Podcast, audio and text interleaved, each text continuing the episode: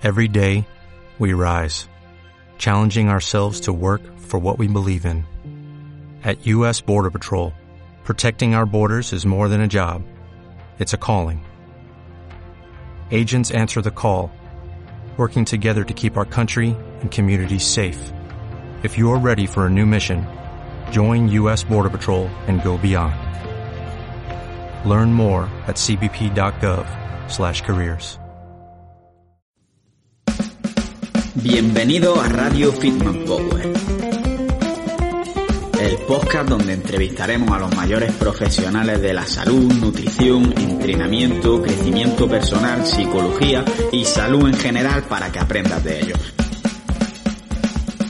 Además, también respondemos tu pregunta que puedes hacer en www.fitmanpower.com barra preguntas. Y si todavía no lo has hecho, recuerda que puedes seguirnos en nuestras redes sociales, Instagram, YouTube, etcétera, en todas ellas como Fitman Power. Así que vamos con el programa de hoy.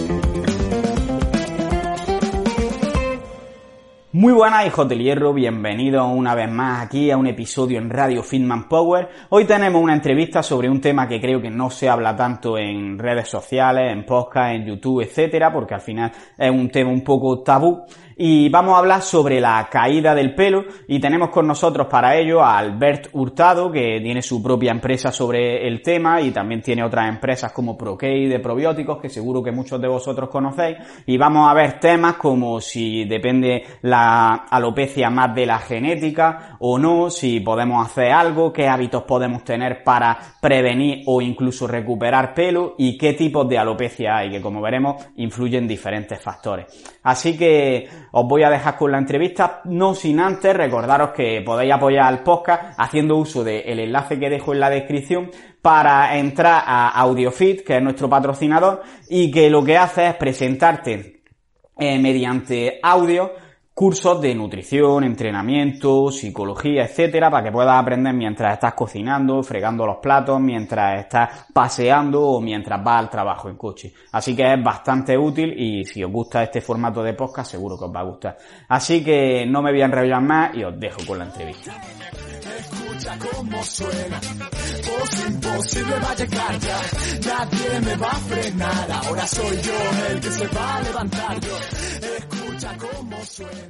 Muy buenas, hoy tenemos con nosotros a Albert Hurtado, que lleva emprendiendo en temas de alimentación y cosmética durante más de 10 años. Y lo primero que quiero hacer es darte las gracias por aceptar mi invitación al podcast. Y lo segundo, quiero que te presentes, nos cuentes un poco tu historia, tu trayectoria y quién eres, porque tú no eres como los invitados que suelo tener, que están mucho en redes sociales, sino que estás un poco más al margen, así que preséntate. Bueno, Carlos, gracias eh, a ti, evidentemente. Un placer hablar contigo esta tarde. Eh, pues yo, lo primero que quiero decirte es que como vamos a hablar de un tema eh, que es polémico, entre comillas, y hay mucha industria detrás que tiene sus propios intereses, yo lo que no quisiera es que hubiese sesgo de autoridad en cuanto a, mi presentación. Entonces, lo primero que te voy a decir es que la gente que nos escuche, que no se crea nada de lo que yo voy a contar, y que experimente e investigue por ella misma y saque sus propias conclusiones. Y ha dicho esto, pues me presento. Yo, de formación, soy doctor en bioquímica. Eh, como has dicho, llevo emprendiendo con productos de alimentación eh, ecológica y cosmética natural durante más de 10 años. También he dado clases en la universidad a nutricionistas eh, durante 5 años. Cuando, cuando dejé la universidad para, para montar uno de los proyectos de emprendimiento que todavía tengo, pues escribí un libro de nutrición que la gente lo tiene en Amazon, eh, se titula Otro libro sobre qué comer. Ya ves que en marketing igual no, no está muy acertado el tema. Y, bueno, simplemente eh, creo que no es suficiente para que la gente entienda un poco pues de dónde vengo. Y cuenta por qué vamos a hablar del tema que vamos a hablar un poquito. Pues eh, hace como, yo qué sé, año y medio así, Mm, me empezó a, interesar mucho el tema de la caída del cabello porque vi que, era posible combatirla y entonces empecé a investigar todo, todo lo que había, vi que lo que había en la superficie pues era más de lo mismo, todo el mundo te decía lo mismo, pero que en realidad detrás había mucho más y que si realmente te preocupa la pérdida del cabello, se pueden hacer cosas para frenarla, allí donde la tengas, evitarla e incluso recuperar parte del cabello perdido. Vale, pues vamos a empezar precisamente a hablar sobre este tema para que la gente tenga unas pautas básicas, veamos un poco por qué pasa y voy a empezar con la pregunta del millón, obviamente, que es ¿por qué nos quedamos calvos o por qué perdemos pelo? Pues, mira, para contestarte esta pregunta, vamos a diferenciar primero entre perder el cabello eh, y, o sea, y quedarnos calvos. Cuando perdemos cabello es que se nos cae de más y, entonces puede ser que en el tiempo que tarda en salir mm, no va suficientemente rápido y poco a poco vamos teniendo menos pelo. Pero no hay un problema en sí en el pelo. Y esto se le llama efluvios. Y normalmente eh, hacen referencia o provienen de déficits nutricionales o de enfermedades subyacentes o de cosas que se están manifestando en el cabello. Y luego está la calvicie como tal, lo que todo el mundo conoce como calvicie androgénica o calvicie común, lo que nos pasa a muchísimos hombres. Y es que el cabello cada vez se va haciendo más pequeñito y deja de salir. Pero no tiene por qué caerse más rápido de lo normal. Simplemente que deja de salir. En su ciclo normal, pues se nos cae y, no, no, puede salir más. Y, y esto es la calvicie común, por un lado, y por otro lado, los efluvios. Agrupando esto, la calvicie común y los efluvios, tenemos prácticamente cubiertos el 99% de casos de, los problemas de alopecia. Luego hay otros tipos de alopecia que son eh, mucho más minoritarios, aunque bueno, evidentemente las personas que los padecen, pues para ellos son, son problemas graves. Eh, pero bueno, nos vamos a centrar nosotros en la calvicie común, ¿no? Que es la que, la que sabemos que no tiene solución o que nos han contado que no tiene solución. Vale en un resumencillo, que perdón por cortarte, que creía que había acabado. No, por Entonces, tenemos, tenemos por un lado los efluvios, que digamos que sería que el pelo no sale tan rápido como que se cae, y por otra parte la calvicie, que es que perdemos el pelo directamente y no vuelve a salir. Continúa con, con tu charla que te he cortado. Perfecto. Pues efectivamente. Entonces, en la calvicie común, lo que nos han contado hasta ahora es que eh, o lo que si, buscas en internet es lo que más vas a encontrar, es que los pelos de la parte de arriba de la cabeza, por lo que sea, en el folículo, donde está la raíz, del cabello, son más sensibles que los, cabellos que están pues, encima de las orejas o, en la nuca a, a, un derivado de la testosterona que se llama DHT. Y entonces, como son sensibles a esa molécula, pues cuando y además es variable entre hombres debido, a, las características genéticas de, cada uno, pues entonces cuando llega la pubertad y empezamos a secretar eh, testosterona y la testosterona se convierte en esta otra molécula, en DHT, que es un proceso natural del cuerpo, pues para crecer, para que se formen los huesos, la DHT en el cuerpo hace muchísimas cosas. Pues cuando estos cabellos que son sensibles a esta, a esta molécula, pues detectan la molécula en el cuero cabelludo, pues se empieza a caer el cabello. Entonces, lo único que se puede hacer es intentar atacar a esta molécula, eh, o bien bloquear la propia molécula, o bien bloquear la molécula que hace, la enzima que hace que la testosterona se convierta en DHT, y así es la única forma que tenemos de atajar el problema, y nunca lo atajaremos para siempre porque la genética va a ser determinante y nos vamos a acabar eh, quedando calvos. Eso es lo que nos han contado hasta ahora sobre la calvicie. Vale. Entonces, sí, dime. Sí. Sí, sí, sigue. Eh, pero resulta que la DHT es una molécula muy curiosa porque em, si, analizamos eh, otros tejidos donde a los varones nos sale mm, cabello, pelo, el pecho, los hombros, la espalda, pues encontramos que la gente tiene mucho pelo en esas zonas, ahí la DHT está muy elevada. Y las mismas personas pueden estar calvas y entonces tienen la DHT elevada en la cabeza y también elevada pues en el pecho, en la espalda y tal, y ahí tienen mucho pelo, en cambio en la cabeza no tienen. Y es una paradoja que hasta ahora nadie la ha explicado. ¿Y cómo puede ser que la misma molécula, pues en la patilla, en la barba, me hace crecer pelo, y en cambio si subo un poco más arriba, aquí ya no hace crecer el pelo? Evidentemente, algo falla. No puede ser, o sea, la, la bioquímica no es tan sencilla. Aquí sí, aquí no. Vale. Y entonces, ¿qué podemos, digamos, qué factores, porque hay otra cosa que he leído yo en tus posts, que es que la tensión de la cabeza puede afectar a una mayor probabilidad de, calvicie. ¿Esto es así o matízamelo? Sí, la, la última hipótesis o una de las hipótesis más plausibles sobre por qué se cae el cabello eh, específicamente en la parte de arriba de la cabeza, porque fíjate, no, se nos cae nunca encima de las orejas ni, en la coronilla. Te, voy a, a nivel de tejidos, vamos a ver la diferencia entre estas dos partes de, de la cabeza. Fíjate, encima de las orejas y la coronilla tenemos musculatura. Musculatura además que está irrigada por vasos sanguíneos bastante gruesos. Llegan hasta aquí y de hecho aquí se acaban. Entonces empiezan los capilares. En cambio, la parte de arriba de la cabeza no hay prácticamente grasa, no hay musculatura ninguna, solo está la capa de la piel y debajo un tejido semifibrótico, es casi como, como mm, un tendón que se conoce como galea aponeurótica. Entonces, este tejido que está encima del cuero cabelludo y es lo que sostiene eh, la piel, durante nuestra vida, conforme vamos creciendo, se va tensando.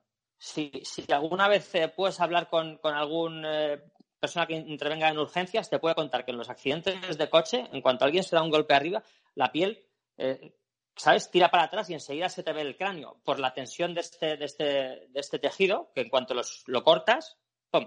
pues se, abre como una cuerda de, de arco.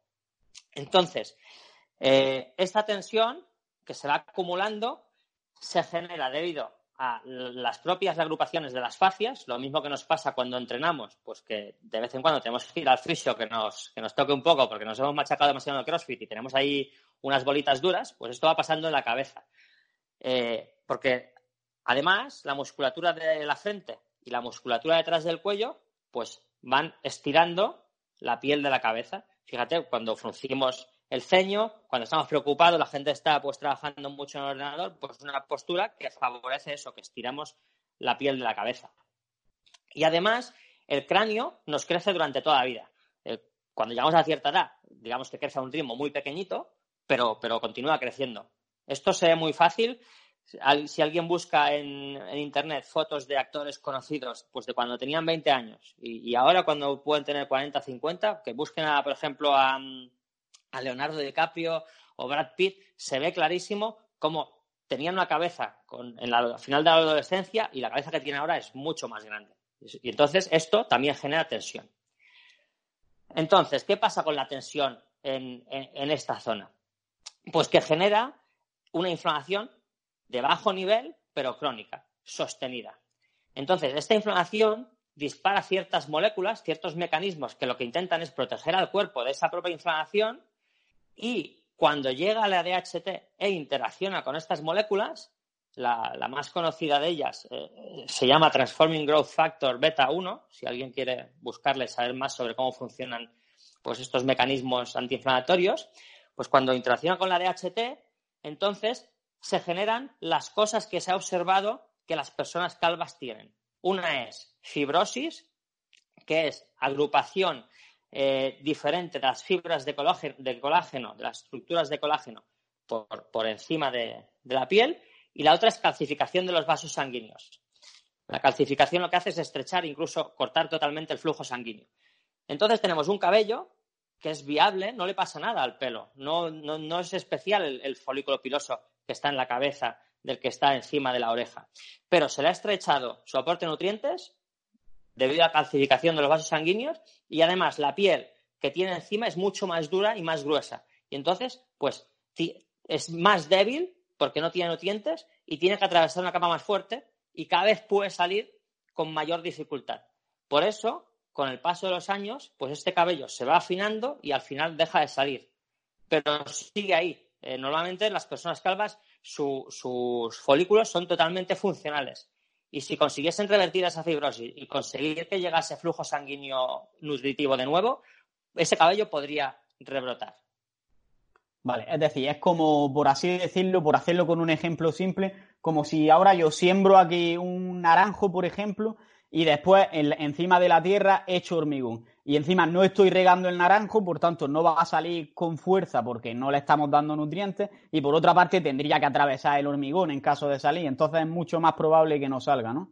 Fíjate, me encanta el símil, porque imagínate que, tomas una semilla de, naranja y la pones y nunca la riegas y le pones el hormigón encima. la semilla continúa siendo funcional y en el momento que quites el hormigón y las regases, saldrían, que hubiesen pasado dos o tres años.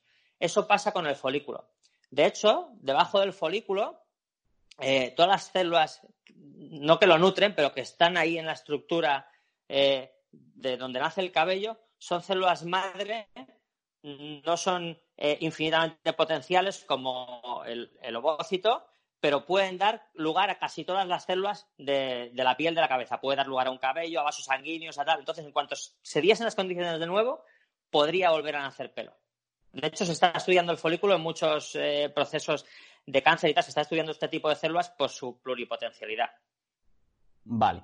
Ahora más adelante vamos a entrar en qué cosas podemos hacer para esta sensibilidad a la DHT o para mejorar estos problemas que podemos tener en la piel que impiden que salgan el pelo.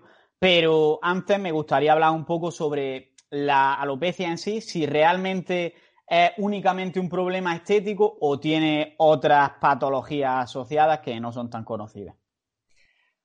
Pues fíjate, si, hablamos de los dos tipos de problemas de calvicie que hemos visto, los más comunes, el efluvio y, la calvicie eh, común, pues el efluvio siempre hace referencia a problemas de base, o bien déficits nutricionales, excesos nutricionales, lo que conoceríamos como intoxicaciones, que podrían ser desde metales pesados eh, o algún suplemento, o imagínate algún suplemento herbal que estuviese contaminado con metales pesados y tú llevas años tomándolo y no te das cuenta y además esto genera patrones que se confunden con la calvicie común y la gente, mm, muchos varones específicamente, pueden pensar que tienen calvicie y no tienen calvicie, tienen un problema de, fluvio. Por eso es muy importante el diagnóstico. Em, problemas de tiroides son muy típicos, autoinmunes, dan, pueden dar patrones de, pérdida de cabello. La obesidad puede dar también eh, patrones de pérdida de cabello no relacionados con la, con la calvicie. Entonces, bueno, en función de cada caso, cuando, cuando tomas a una persona que tiene fluvio, siempre hay un problema subyacente que, queremos tratar. Si nos vamos a la calvicie común, a la androgénica, a la que supuestamente vienen los genes y que sufrimos eh, principalmente los hombres o, empezamos a sufrir antes, normalmente no hay ningún problema de base asociado y únicamente eh, genera o es un problema estético. No nos, eh, eh, no atañe funcionalidades, no atañe que vayas a poder tener otros problemas en el futuro, ni, ni estar relacionado con, nada más. Pero especulo, y esto es una especulación puramente mía, que si eh, tu, cabeza por algún modo no sabe lidiar con la, con la inflamación crónica sostenida, puede ser que eso en otras situaciones de tu vida pues también repercuta, no directamente la calvicie, sino cómo afrontas tú los procesos inflamatorios. Y todo lo que la gente pues, puede hacer para mejorar eh, cómo lleva la información, seguro le repercutirá en la salud en general. Mm. Y, algo importante, sobre todo, pues para, los chicos que empiezan a, perder el cabello muy jóvenes, eh, eh, fíjate, la, calvicie común afecta al 20% de los hombres muy rápidamente a partir de los 17 años. A, un 70, a un si a un 70, no, perdón, a un 60% más de hombres nos afecta, pues, desde los 25 30 hasta los 70. Y luego hay un 20% que ya nunca se quedan calvos.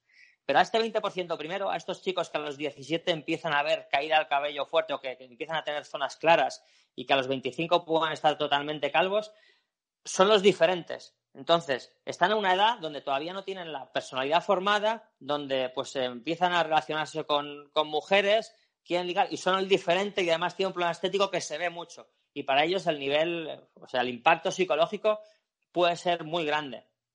Entonces, pues bueno, si tienes oyentes de, que, están en esta situación, yo lo que quiero decirles, y, lo comentabas en, el podcast que he escuchado esta mañana, que hablabais de, pues, em, eh, del tema sexual y relaciones y demás, eh, como decíais, que el atractivo no está solo en la imagen, que hay muchas más cosas. Pues está cómo te vistes, cómo hablas.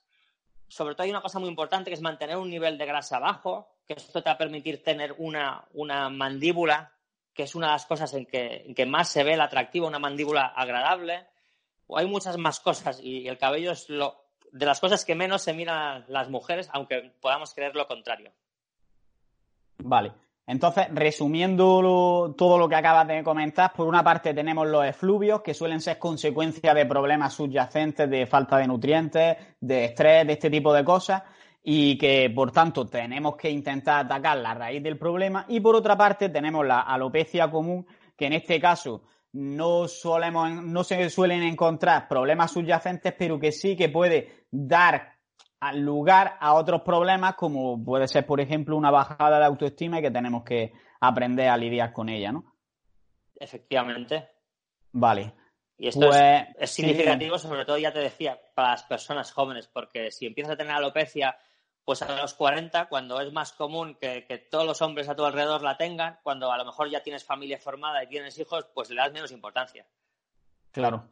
Y otra cosa que han mencionado antes es que al final, si la estética, sí, perdón, si la estética, si la genética quiere, eh, lo más seguro es que acabes teniendo alopecia. Entonces, me gustaría que me diga un poco qué influencia o qué impacto total tiene la genética en la alopecia y también otro aspecto genético que sería la diferencia que existe entre hombres y mujeres, porque no sé si será porque se ponen pelucas o porque se cuidan más, pero en las mujeres la verdad que veo bastante menos alopecia. Eh, pues fíjate, en las mujeres, entre mujeres y hombres, pues hay una cosa que se llama eh, dimorfismo sexual. Eh, esto se ve muy claro en, el, reino animal. El elefante macho no es igual que el elefante hembra y el ciervo macho no es igual que el ciervo hembra. Ciervo macho tiene una gran cornamenta y la cierva, el ciervo hembra tiene una cornamenta pequeñita. Pues en el caso de los varones, pues tenemos más tendencia a generar alopecia y en el caso de las mujeres tienen más tendencia a tener mejor cabello. Pero eso al final está determinado porque ellas tienen eh, menos musculatura o, una musculatura diferente que la de los hombres, eh, más blanda, su cabeza, su cráneo no tiende a crecer tanto como el nuestro, entonces al final las causas primigenias de nuestra calvicie en ellas se manifiestan menos. Pero a pesar de eso, eh, a partir de cierta edad, especialmente a partir de la menopausia, cuando empiezan a tener desarreglos hormonales, pues el 50% de las mujeres acaban teniendo alopecia. Eh, en el caso de los hombres, pues la genética importa. Como te decía antes, eh, el 80% de los hombres vamos a acabar teniendo problemas de alopecia de algún grado u otro, pero hay un 20% que lo tienen muy rápido, les pasa de muy jóvenes y les sucede de forma muy rápida. Entonces está claro que hay unos factores que dependen de cada uno, son intrínsecos, que, que están influenciando en que a unos les pase y a otros no les pase. Fíjate, tanto si la genética importa, que entre razas también hay diferencias. Los indios americanos, no solamente los indios de Norteamérica, de Estados Unidos o, Canadá, sino todos los indios americanos, todos los indígenas, e incluso México y más al sur, no sufren problemas de alopecia a menos que se hayan cruzado con, descendientes europeos en las últimas generaciones. O sea, indios puros que llevan atrás generaciones de sangre india no se quedan calvos nunca. Quiere decir que la, genética pues eh, tiene alguna importancia. Y en cambio los europeos somos los, pobladores del planeta que más calvos nos quedamos. Desgraciadamente. Y ya hemos hablado un poco de genética, que al final es algo que no depende de nosotros, así que no le veo mayor interés porque no podemos cambiarla, eh, eh, entre comillas lo de que no podemos cambiarla, pero ¿cómo influye entonces el estilo de vida? Que eso sí podemos cambiarlo. La estilo de vida es fundamental porque es lo único que podemos hacer es cuáles de nuestros genes se van a expresar o, cuáles no mediante lo que, le, lo que le damos. Y lo que le damos pues es luz, es ejercicio, es nuestra alimentación, es nuestras relaciones, nuestras emociones. Todo eso lo, podemos cambiar. Específicamente una de las cosas más importantes para, tener el cabello a raya, eh, los dos factores principales son un buen control hormonal y luego pues tener los niveles de inflamación crónicos muy bajos. Y bien sabes, porque lo has tratado decenas de veces en el podcast, es que la inflamación crónica viene por desarreglos en la alimentación y el desajuste hormonal, pues aparte de, las emociones, el estrés y demás, en cuanto empiezas a tener sobrepeso, tienes un desajuste hormonal propiamente eh, promovido por la propia grasa que estás acumulando. Que como sabes es un órgano endocrino en sí mismo y que es proinflamatorio además. En cambio, si tienes una buena masa muscular y estás haciendo ejercicio de forma constante, eh, la masa muscular nos protege frente a la inflamación. Es contrainflamatorio, un antiinflamatorio natural. Vale. Eh, ¿Y cómo podría afectar, por ejemplo, porque estamos hablando del ejercicio, de la composición corporal, sobrepeso, pero hay una cosa que se habla mucho en relación a la calvicie o a la alopecia y es el tema de utilizar productos en la cabeza, como puede ser gomina, laca. ¿Esto es tan malo como lo pintan o no es para tanto? Pues sobre los, eh, sobre los cosméticos o, los productos para, el cabello y para la piel en general, eh, incluso los que son de tratamiento, los que sirven contra eh, pues la, calvicie, pues puede ser que tengan algunas moléculas que sirvan para la calvicie, pero luego normalmente tienen un montón de otras moléculas que no son tóxicas. O bien detergentes agresivos que destruyen el, microbioma propio de la piel y que lo que hace es que cada día tengas que partir de cero. Eso se le suma a las aguas cloradas pues, que tenemos en el mundo moderno, que también destruyen en parte nuestra microbiota. Eh, luego tenemos pues eh, gominas o ceras eh, que, también al ser sintéticas pues nos taponan los poros, no permiten que, pues sudemos, excretemos la suciedad, no también taponan y no permiten que el cabello salga. Entonces, bueno, cuanto más fastidiado estés tú y más impedimentos pongas para estar mejor, pues más te va a afectar. Evidentemente, una persona que tenga plena salud y de estos que son eh, de este 20% que nunca se va a quedar calvo, pues puede usar lo que quiera, nunca le va a pasar nada. Pero el que ya tiene números, pues eh, todo eso tendrá que controlarlo. Para mí hay una regla que es muy sencilla de aplicar con la cosmética, es si te lo puedes comer, te lo puedes poner en la piel. Y eso nunca falla. Vale. ¿Y qué productos que se puedan comer? Porque no sé, no sé qué producto que se pueda comer se pone en la piel. A ver, dame algunos ejemplos.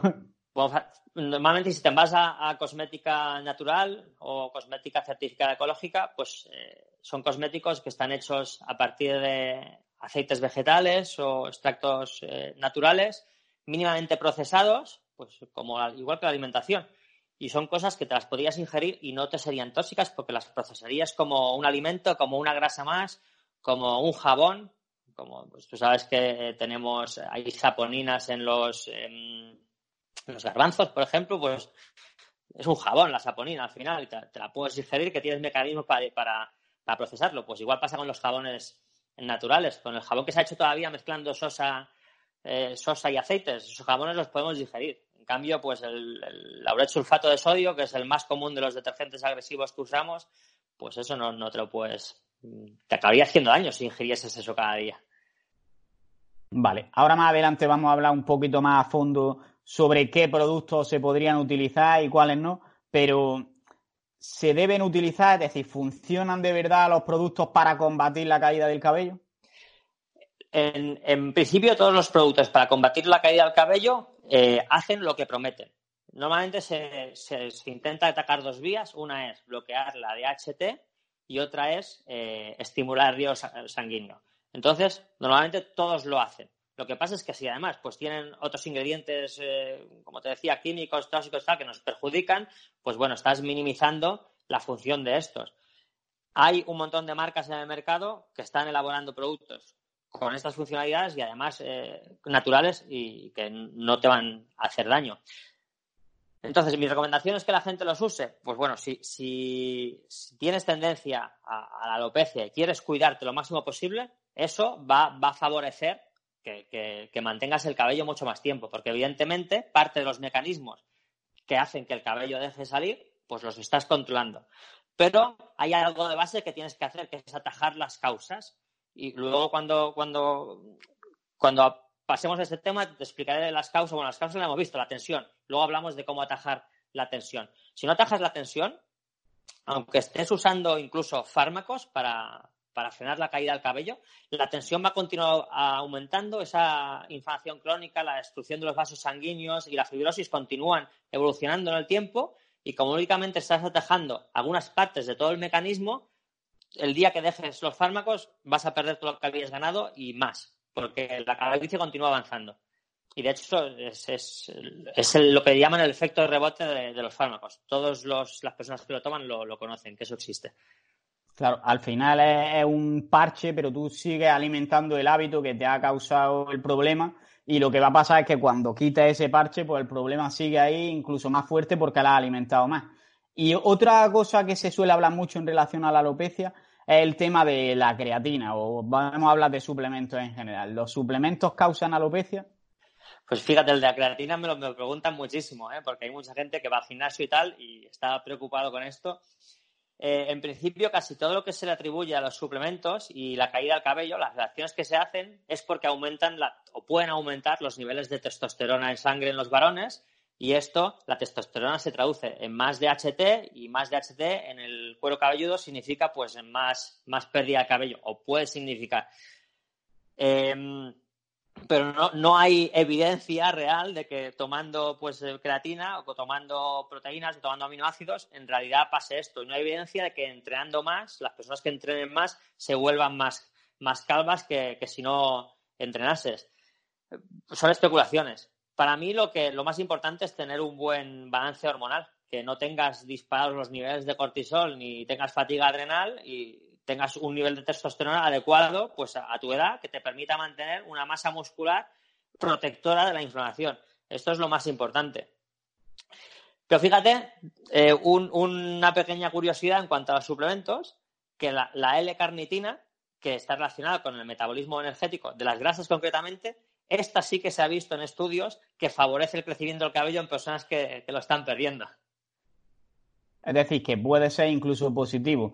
Pero entonces, eh, eh, yo lo que había visto era que sí es verdad que puede aumentar la DHT, que como dices, al final eso sí que afectaría al tema de la alopecia, pero que la creatina concretamente no eleva la DHT hasta unos niveles tales como los que puede tener una persona con alopecia. Entonces lo que me hace pensar es que existirá un punto, aparte de que puede influir la sensibilidad que se tenga a ello, pero existirá un punto a partir del cual los niveles de DHT pasan a ser negativos y probablemente no se alcance ese punto por la suplementación, ¿no?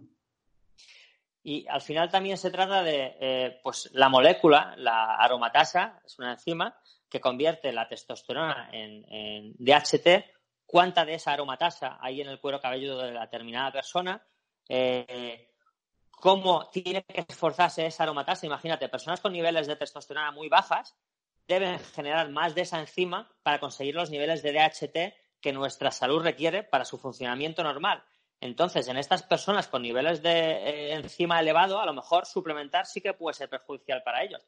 Pero una persona normal que tenga niveles de testosterona normales, niveles enzimáticos normales, no debería haber ningún problema.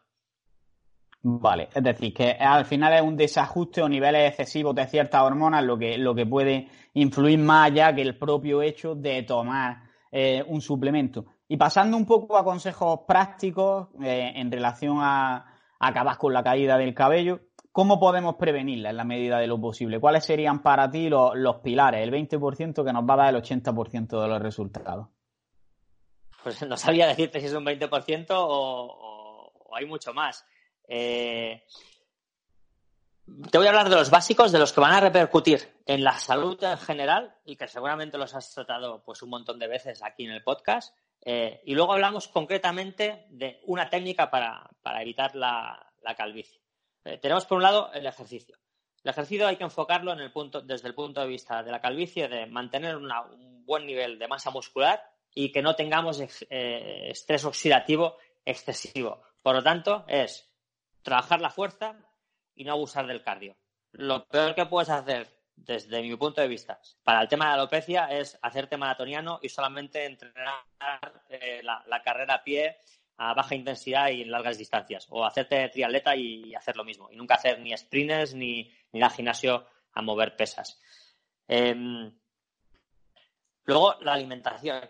Eh, tenemos que intentar tener una alimentación que sea antiinflamatoria. Pues al final, eh, esto son 2 más 2, 4, también lo has tratado un montón de veces. Pues reducir eh, azúcares, reducir eh, antinutrientes, evitar tener picos de insulina constantes.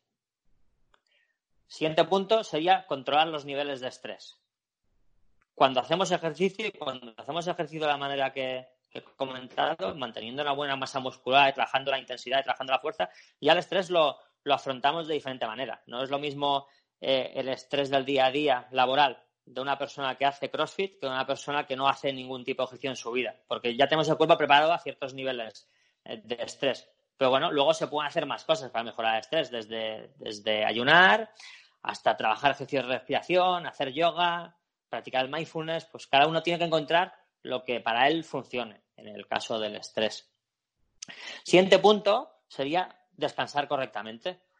Y esto eh, incide específicamente en el, en el correcto balance hormonal. Cuando descansas bien, pues tienes los niveles hormonales correctos y tienes la energía elevada. Perdón. Que al final es lo que también el flujo energético pues hace que el cabello eh, se mantenga. Luego habría otro punto que es eh, exponernos a la luz solar y, al entorno, al medio ambiente. Fíjate, el cabello al final tiene una función biológica, que es, por un lado, protegernos del calor y por otro lado, protegernos del frío.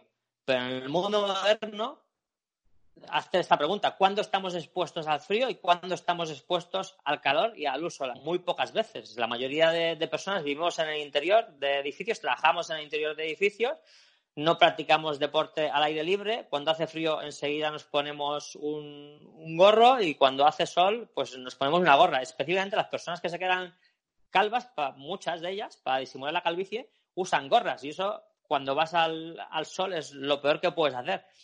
Estás privando al cabello de hacer su función. Entonces tu cuerpo va a decir, pues si, el cabello no tiene que trabajar, pues ¿para qué voy a producir cabello? ¿Sabes? Pues dejo de... Em, eh, gastar ahí todos los recursos energéticos que requiere. Porque es eh, el, pelo consume muchísimos recursos del cuerpo, porque al final piensa que son células muertas y proteínas, básicamente. Tu cuerpo va a decir, bueno, si no, esto no tengo que usarlo, ¿para qué voy a destinar energía, proteínas, cosas que me cuesta tanto absorber por la alimentación? Para ahí, pues las dedico a, a otro sitio. Y estos serían los pilares básicos digamos, pero son para la salud en general. Van a repercutir en el cabello, pero son para la salud en general. Pero específicamente para el cabello, lo, más clave es reducir la tensión en la galea poneurótica. Y esto se consigue mediante masajes. Masajes que liberen la tensión de, del músculo que tenemos en la frente y del músculo que tenemos pues, encima del cuello. Son los dos que sujetan la galea aponeurótica. Haciendo este tipo de masajes, que, tienen una determinada técnica, pues eh, liberamos la tensión. Y al liberar la tensión, pues mejora la elasticidad de esta piel, eh, lo que hace que el cabello se deje caer, porque hemos liberado pues eh, toda esa inflamación crónica. Vale.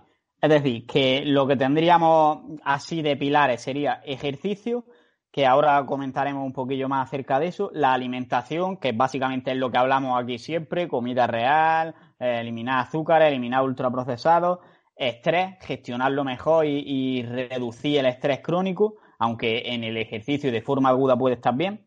Eh, descanso adecuado, que eso va a influir directamente en los niveles de ciertas hormonas que van a, afectar a la alopecia.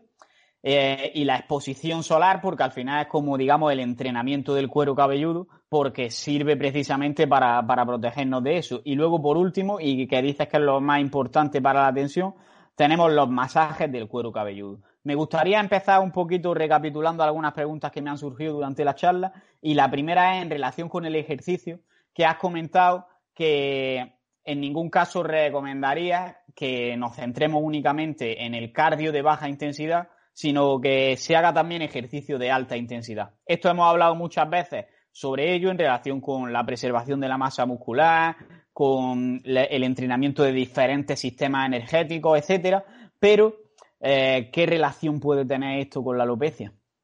Sí, fíjate. Eh, el, cabello, ¿te acuerdas cuando te he contado que una de las causas por las que deja salir el cabello es porque se estrechan los vasos sanguíneos y entonces no llega mucha sangre? Los vasos grandes nos llegan hasta encima de las orejas y detrás de la nuca. Y fíjate que aquí nunca se nos cae el pelo, porque además hay músculos que son los que mueven pues, la, expresión, facial, mueven un poco el cuello. Estos músculos están regados y hay flujo, sanguíneo.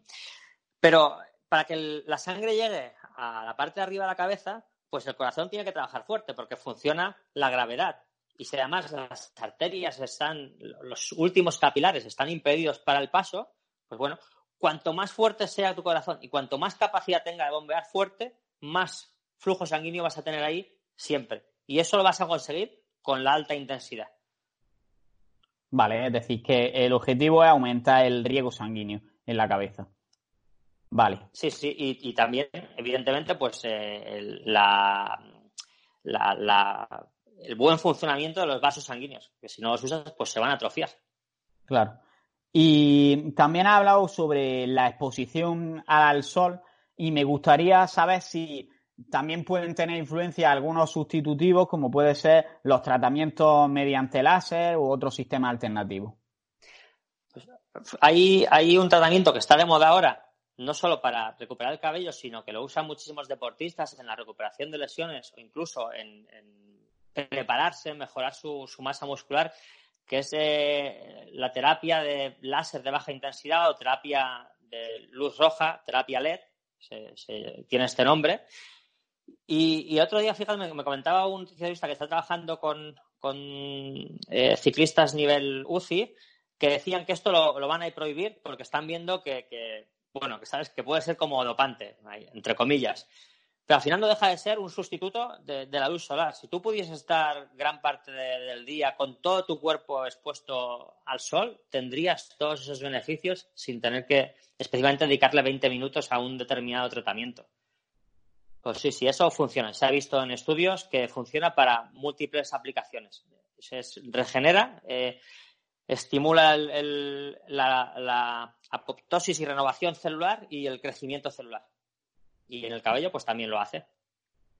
Vale, yo creo que ya tenemos así algunos consejos prácticos y me gustaría ahondar un poquito más en el tema del envejecimiento porque al final vemos que con la edad es cuando más pelo se va perdiendo. Y ya he hablado antes de que entre otras cosas influye, por ejemplo, que cada vez tenemos la cabeza más grande y más tensión, pero ¿cómo afecta, entrando un poco más a fondo en este aspecto, el envejecimiento a la pérdida del cabello? Pues cuando nos hacemos eh, mayores y nos hacemos mayores pues en este mundo moderno donde no es necesario que nos movamos, donde no es necesario que movamos peso, donde pues hemos pasado 30 años a la sombra sin ver el sol que acabamos de comentar, sin bañarnos en ríos, sin bañarnos en el mar, pues bueno, todo eso, nuestro cuerpo pues, se va degenerando. Vamos teniendo más sarcopenia, que es decir, menos musculatura, menos tono muscular, eh, mayor estrés oxidativo, que no sabemos lidiar con él. Eh, muchas personas tienen además mayores niveles de, grasa corporal, grasa visceral, que no hace que sus órganos funcionen bien. Y todo eso repercute pues, en las zonas eh, más débiles de nuestro cuerpo y el cabello, si tienes tendencia a ello, es, es una de esas. Y pues bueno, tienes, eh, y esto se ve clarísimamente en las personas que hacen carrera en la política, que, sufre un nivel de estrés mm, muy elevado, por lo que parece ser, porque eso es como eh, una batalla constante, cómo les aparecen canas pues a lo bestia de forma muy acelerada en, muy poco tiempo, cómo pierden cabello muy aceleradamente también y envejecen muy rápidamente. Y ese estilo de vida pues nos mata, nos mata. Vale, entonces eh, la última pregunta en relación a todo esto, porque hasta ahora hemos estado hablando de prevención, sería si una vez que ya hemos perdido el cabello, tenemos la posibilidad de que vuelva a salir. ¿Y qué tendríamos que hacer para ello, claro? Fíjate, te comentaba antes que para que no se nos caiga el cabello, lo que tenemos que hacernos es masajes, eh, masajes eh, en el cráneo. Eh, estos masajes deben constar de un mínimo, o sea, lo, mínimo de los mínimos para que se te deje de caer el cabello son 10 minutos al día. Pero como el cabello, el cabello se cae para siempre, pues estos masajes son para siempre. Entonces la persona que quiera hacer algo para que no se le caiga el cabello tiene que asumir que eso va a ser para siempre, porque tiene su tendencia natural, de su cabeza y su bioquímica a que, a que le suceda. Entonces, si no está dispuesto a hacer eso, yo le recomendaría ya que, abandone eh, la esperanza de que ningún tratamiento le ayude, ni los fármacos.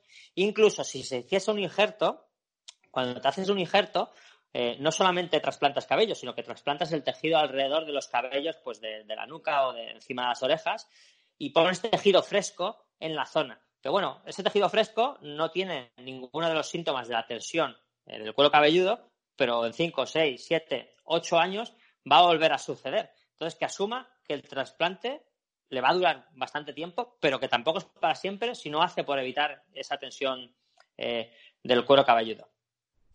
Entonces, ya sabemos cómo prevenirlo. ¿Podemos hacer que vuelva a salir eh, cabello? Pues fíjate, si la fibrosis no ha avanzado mucho y la calcificación no ha avanzado mucho, solamente con esos masajes que van a hacer que eh, la, elasticidad de la piel eh, sea mucho más suave y sea muy, tu piel sea muy blandita, mucho más blandita, en las zonas cercanas donde todavía tienes algo de densidad capilar, ahí va a salir el pelo de forma natural. Pero en las zonas donde ya has perdido muchísimo cabello y apenas hay pelo o no hay ninguno, y eso, ¿cómo diferenciamos estas zonas? Es muy fácil. En cuanto veas una persona con la calva brillante, en cuanto brilla es que ahí hay fibrosis. Son las fibras de colágeno desagrupadas y que hacen que, la piel brille. Eh, a, los calvos no les brilla la piel porque les sube más o tengan más grasa. Es, por como las cicatrices, que quedan como un blanco diferente cuando te haces un corte y, bueno, te queda ahí la cicatriz. Pues esto es lo que pasa en la cabeza. Para conseguir que ahí saliese el cabello, tenemos que recuperar la calcificación y la fibrosis. Y eso es una tarea ardua. Hay algunos estudios que hipotetizan que aplicando masajes capilares con unos niveles de intensidad mucho más elevados que los que serían para prevenir, eh, que consiguiesen romper eh, esta fibrosis y hacer que el cuerpo intentase regenerarla. Al regenerarla, se supone que se puede revertir el proceso y que pierde esa fibrosis y que el cabello podría volver a salir. Luego existe un tratamiento, eh, aunque le llamo tratamiento, es algo que se puede hacer todo el mundo en casa, que son las micropunciones. Eh, se basa en, un sistema muy similar, para que la gente lo entienda, a una aguja de tatuador. Es como, eh, ¿sabes? Que te clavas agujitas y esas agujitas pues generan daño y ese daño ahí ponen la tinta. Pues esto lo harías en la cabeza sin la tinta. Hay un aparato que se llama Derma Roller, hay un aparato más complejo electrónico que se llama Derma Pen, hay varias formas de hacerlo. Eh, generando estas microlesiones en el cuero cabelludo, tu cabeza, al recuperar estas lesiones, pues también podría eh, eliminar la fibrosis. Entonces, pues al eliminar toda esta fibrosis, podría ser que el cabello pudiese volver a salir. Lo que no queda claro es cómo podríamos hacer para eliminar la calcificación. Si a través de los masajes sería suficiente, si con suplementación. Eh, es, es la cosa que yo tengo más clara. Estoy convencido que la fibrosis se puede eliminar, pero no tengo tan claro cómo mejorar la, calcificación de los vasos, aunque sé que existe la angiogénesis, ¿no? que se pueden generar eh, vasos nuevos.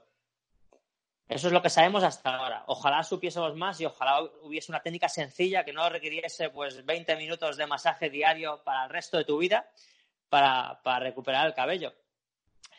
Sobre todo si alguien empieza a hacer esto, eh, o si alguien eh, joven especialmente, pienso en alguien de 20 años que vea que tenga algunas entradas y diga, pues yo quiero pararlo para siempre, no quiero, ya estoy conforme con lo, que tengo, voy a un peluquero que me peina, me siento atractivo, pero no quiero avanzar más.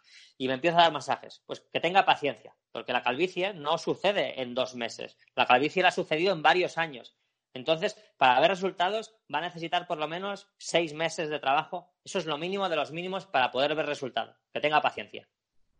Vale, y con trabajo nos estamos refiriendo a, sobre todo al masaje del cuero cabelludo eh, y luego si ya ha desaparecido el pelo, este masaje tiene que ser más intenso o hacerlo de las micropunciones de lo que habla. Pero como lo que va a poder hacer la gente desde casa es sobre todo el masaje normal del cuero cabelludo, ¿qué consejos le daría a la hora de llevarlo a cabo? ¿Cómo lo haría? ¿A qué, ¿En qué momento del día? ¿Cada cuánto tiempo? Eh, pues mira, cada, persona va a ser diferente dependiendo de su punto de partida. ¿Dónde está? ¿Cuánto de calvo está? ¿Y qué quiere conseguir con esto?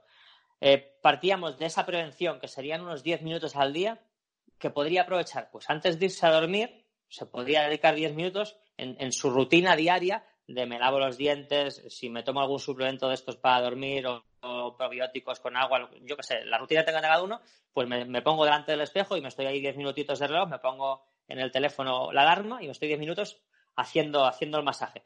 Bien sea con las manos o bien sea con ayuda de, aparatos de, madera, con un cepillo de, bambú, que es una de las cosas que yo recomiendo que funciona muy bien, que se tome pues esa rutina.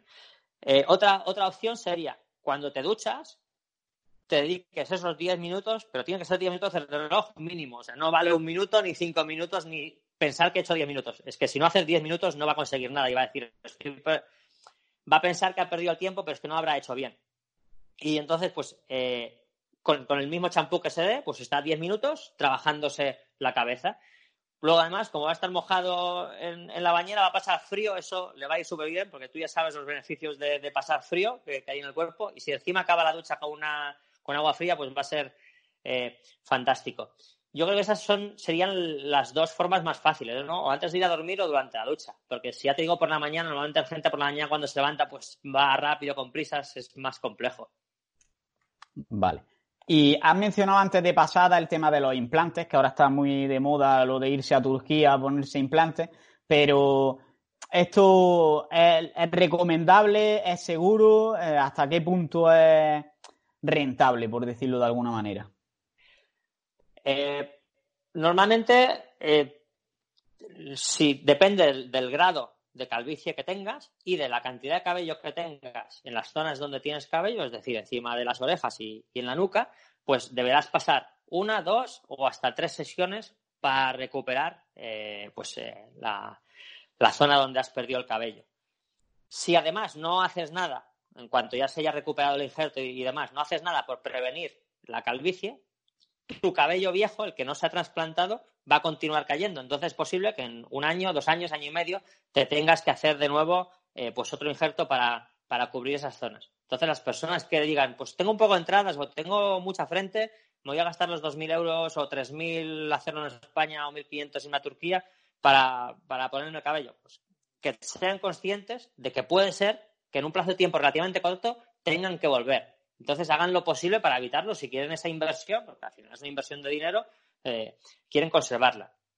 En cuanto a seguridad y efectividad, es totalmente seguro. Lo único que, lo más normal en cuanto a contra posibles contraindicaciones es que haya infecciones en, pues, en las heridas, pero es algo que, está bastante, se sabe muy bien cómo, cómo atajarlo. No, no se conocen muchos casos de, de problemas en este sentido Sí hay algunos problemas de mala praxis, que entonces el cabello queda como mal puesto y, le llaman pues cabeza de muñeca, porque ¿sabes? te ponen los cabellos como en líneas y se te ve mucho que son cabellos como artificiales.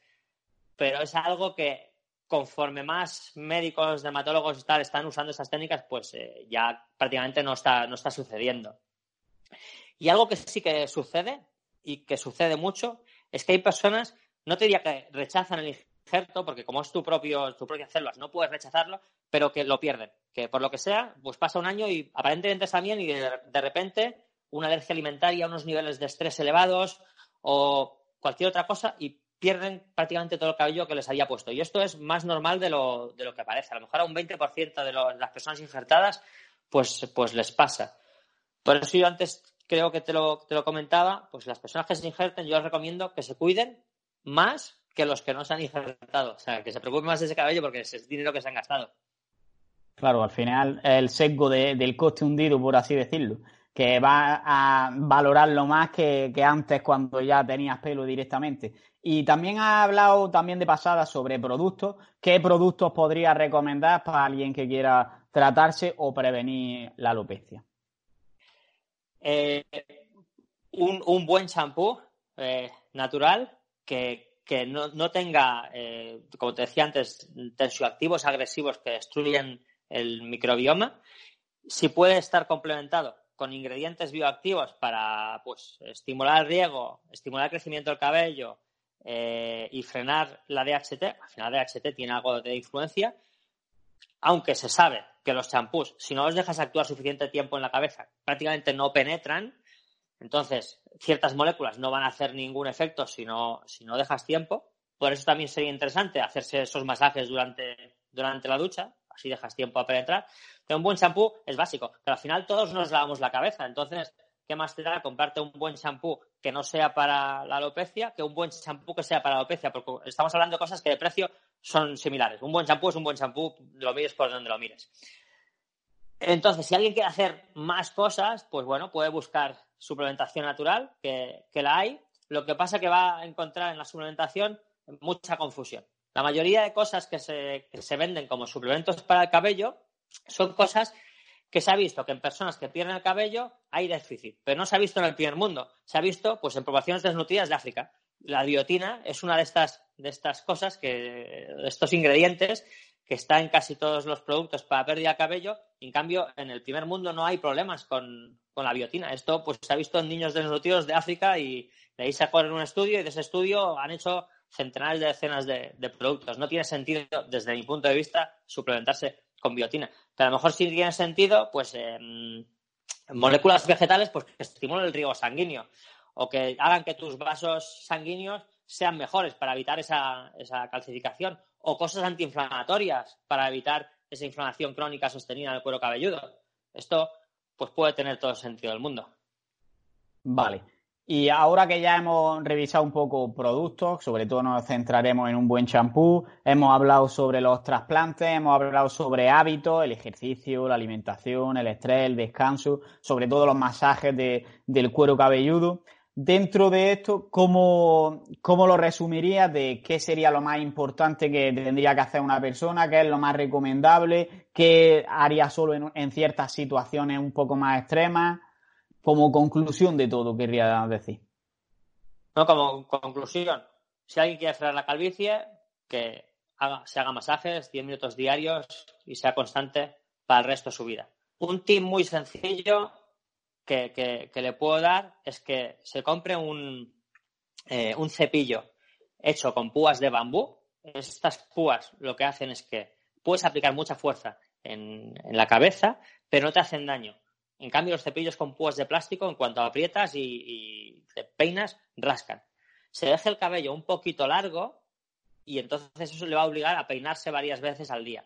Y ese, ese, pues bueno, cuando pueda, pues que se peine para tener el cabello un poco arreglado con ese cepillo de bambú y está sumando minutos de masaje a su, a su rutina que, yo te decía, pues manual de 10 minutos. Fijémonos que las mujeres que se peinan más porque tienen el cabello largo también tienen menos problema de, de calvicie. Hemos visto, evidentemente, que hay otros factores que la mujer la protegen, pero bueno, eso también influye al final. Cuanto más te cuidas, más números hay de que los cuidados que estás haciendo eh, funcionen. Y eso es lo mínimo para, para, pues para la calvicie. A partir de ahí, todo el resto de recomendaciones que te, que te podría dar, eh, pues no van a afectar solo a la calvicie, van a afectar a la salud en general. Pues no fumes, no, no consumas alcohol ni otros tóxicos, eh, alimentación natural, kilómetro cero, no procesada, ejercicio físico, exposición a luz solar, descanso, estrés, eso es salud en general para todo el mundo y se lo recomendaría a la persona con cáncer, eh, al, que tiene esclerosis múltiple o al que simplemente quiere mantenerse longevo y sano. Vale, yo creo que hemos hecho un resumen bastante bueno de cuáles son los hábitos en general que deberíamos llevar siempre porque van a afectar mucho más que a la alopecia y de cuáles serían los que tenemos que hacer eh, concretamente contra la alopecia, que nos centramos en los masajes y para hacerlo más fácil, peinarse muchas veces con estos cepillos de bambú. ¿Y quieres comentar algo que no te haya preguntado a lo largo del podcast? Sí, pues por último quería decir si, si hay alguna persona que nos está escuchando y a lo mejor ya ha investigado por su cuenta, ya se está haciendo masajes o alguien que se ha sentado y ha perdido el injerto, pues eh, y, y esta persona que se está haciendo los masajes no le están funcionando, pues como todo en esta vida, eh, en, las, en, biología, siempre hay un número muy pequeño de personas que es refractaria a todo y que nada le va a funcionar. Entonces, que a pesar de que se hagan masajes, a pesar de que se haga un injerto, a pesar, no recuperará el cabello. Va a ser un número pequeño de personas, pero existe. Entonces, tiene que asumir que la biología es así y que a veces no se puede eh, luchar contra ella. Es la, campana de Gauss famosa cuando tomamos a 100 personas y les hacemos, les damos una dieta para adelgazar, vemos que incluso algunas engordan con una dieta para adelgazar y piensas, ¿cómo es eso? ¿Cómo es posible? Pues es la, biología que es así de maravillosa. Que lo asuman y que, hagan otras cosas para ser atractivos si eso piensan que les resta atractivo. Vestirse mejor, mantener un nivel de grasa bajo, un nivel de musculatura adecuado, aprender a hablar, aprender a relacionarse, lo que comentábamos antes o que piensen en Zidane, el entrenador del Real Madrid, que yo siempre lo pongo como ejemplo, que parecía más mayor cuando era futbolista porque no se rapaba, que ahora que es el entrenador, que se rapa y la verdad que le queda bastante mejor. Ha asumido su, su alopecia y, yo creo que está más atractivo así. Sí, sí, evidentemente. Al final, eh, además es que una cosa cuando pasamos cierta edad es habitual, la calvicie es, habitual. No, no, no, quise decir que debería ser lo normal, pero es habitual en el mundo occidental. Entonces, bueno, no, no eres diferente de los demás. Y la pregunta que hago siempre al final de, los podcasts, más allá de, de, los masajes de cuero cabelludo, que ya los tenemos bastante claros, si solo puedes recomendar un hábito o acción que vaya a ayudar a los oyentes en algún aspecto de su vida, no relativamente a la alopecia necesariamente, sino que puede ir relacionado con cualquier aspecto de la vida, para ser más feliz, para ligar más, para estar más fuerte, ¿qué hábito o qué acción recomendaría? Yo eh, habría eh, dos o uno que escojan una o la otra, pero me parece que las dos son igual de difíciles y muy poca gente pues eh, las van a hacer estar relacionadas con la alimentación. Eh, bien sería, alimentarte solo de productos frescos, perecederos, o sea, que se estropeen y no procesados, y con eso vas a tener garantía de salud y longevidad para siempre, pero esto ya sabes que es muy difícil. ¿Quién, quién lo hace? Porque al final estamos hablando pescado, carne, fruta, verdura, frutos secos y poco más. Casi, casi todo lo demás es procesado. Pero si no puedes hacer esto, al menos mantén un, control eh, calórico. Usando la técnica que quieras, o bien haciendo ayunos intermitentes, o bien controlando tu comida. Eh, los japoneses tienen un, eh, un dicho que es, no te lo sé decir en japonés, pero es nunca comas hasta más del 80% de, de tu capacidad.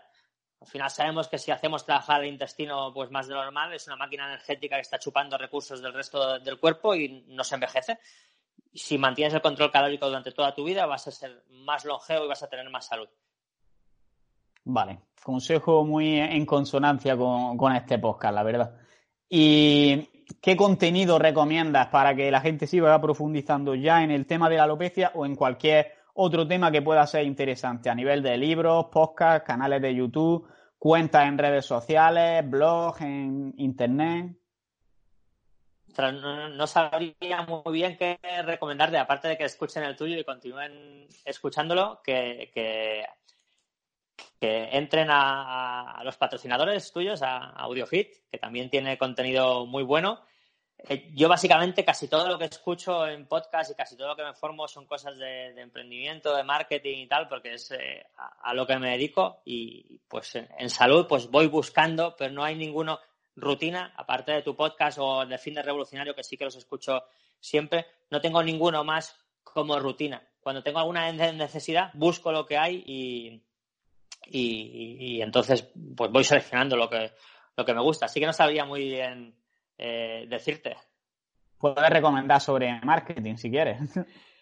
Eh, pues mm, mira, sobre, sobre marketing eh, hay un podcast eh, muy interesante que nos tocan todo, tocan marketing, tocan crecimiento personal, tocan salud. Por ejemplo, en el podcast de, esta semana han hablado sobre el método de respiración Wim con un, con un instructor certificado. Em, se llama Cracks Podcast y es, de, un chico mexicano que además tiene una, una, aplicación para hacer ejercicio en casa y también hace ejercicio guiado en gimnasios que bueno, en, Latinoamérica está funcionando muy bien.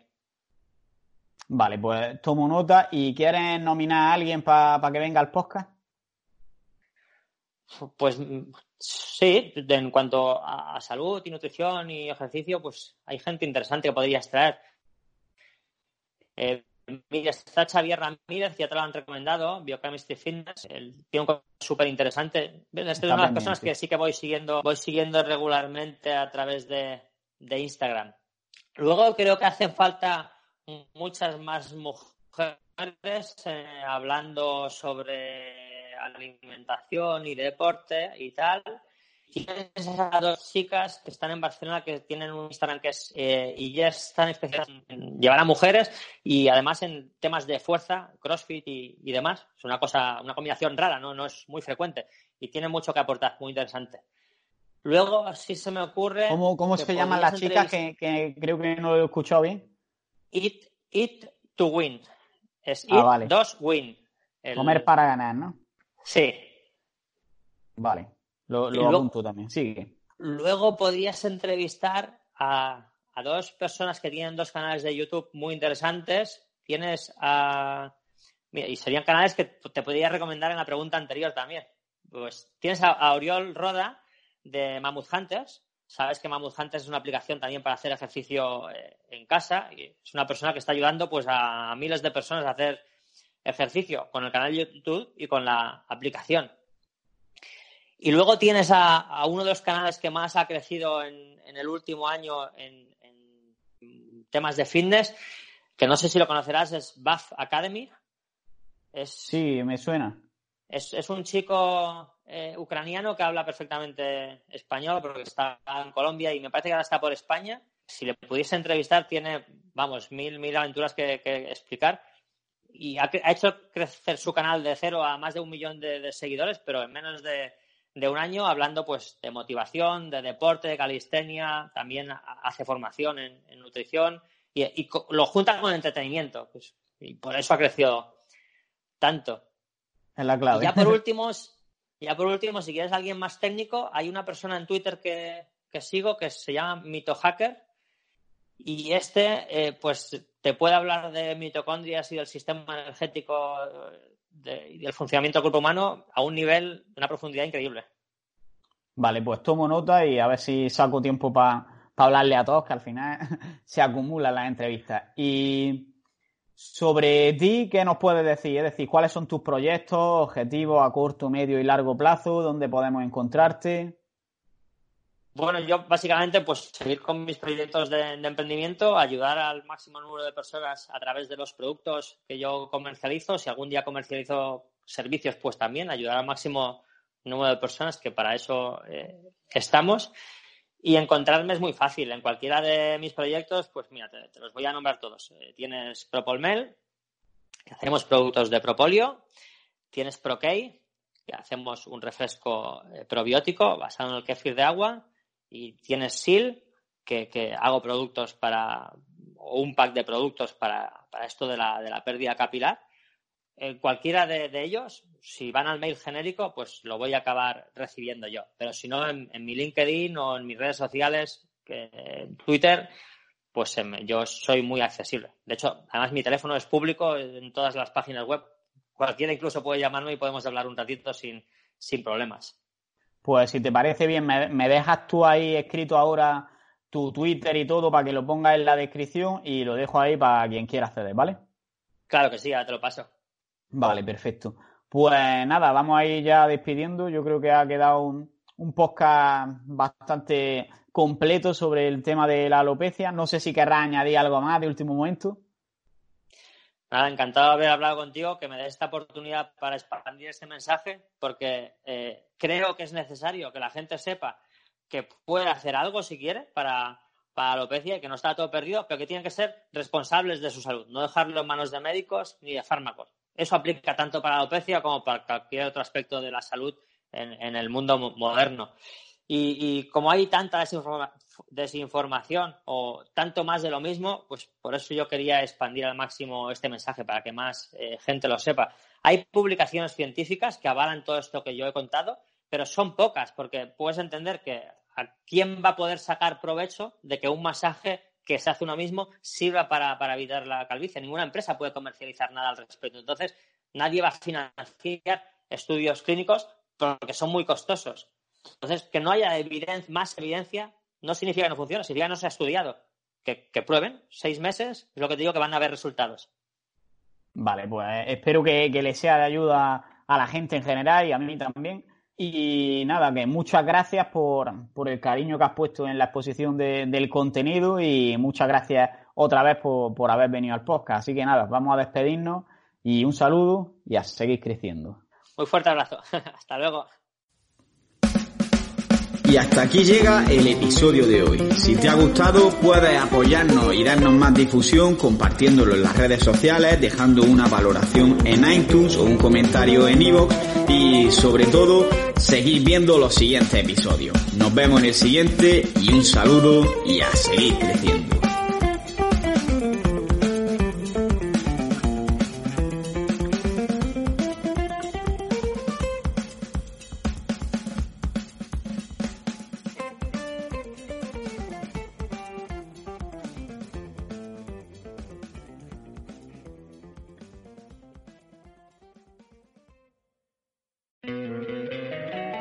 Encantaría tener 100 dólares extra en tu bolsillo?